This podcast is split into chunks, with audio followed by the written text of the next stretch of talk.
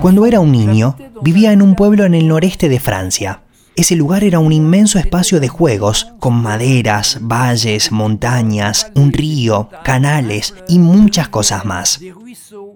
Me recuerdo que había un pequeño estanque donde íbamos a buscar renacuajos que veíamos crecer en una gran pecera familiar luego.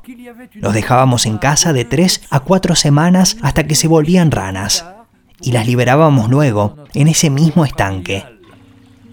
Nous les laissions grandir trois à quatre semaines jusqu'à ce qu'ils deviennent des grenouilles que nous relâchions ensuite dans cette même mare. Plus de 40 années après, 40 años después, volví a ese lugar y volví a ver el famoso estanque, del que conservaba tantos recuerdos. Ay, el estanque estaba seco y lleno de hojas, de ramas y de todo tipo de basura. Estaba todo muerto. Ya no había vida ahí. Con un rastrillo comencé a sacar las ramas, las hojas y todos los objetos que estaban dentro.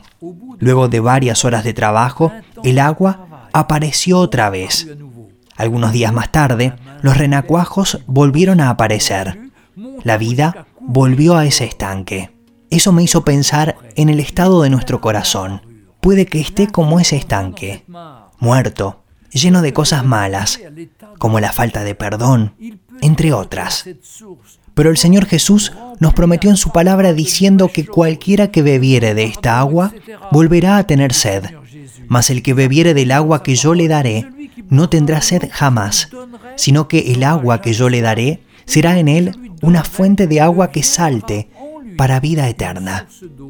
Una fuente brota desde nuestro interior y frecuentemente esa fuente está bloqueada por nuestros problemas, nuestras inquietudes, por la falta de fe hacia el Señor.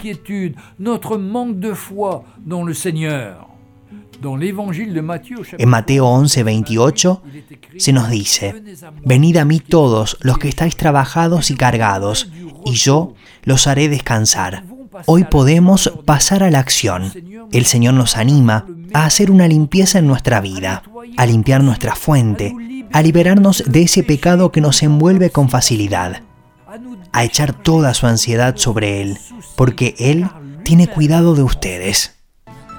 Encuentre cada día una historia en www.365histoire.com.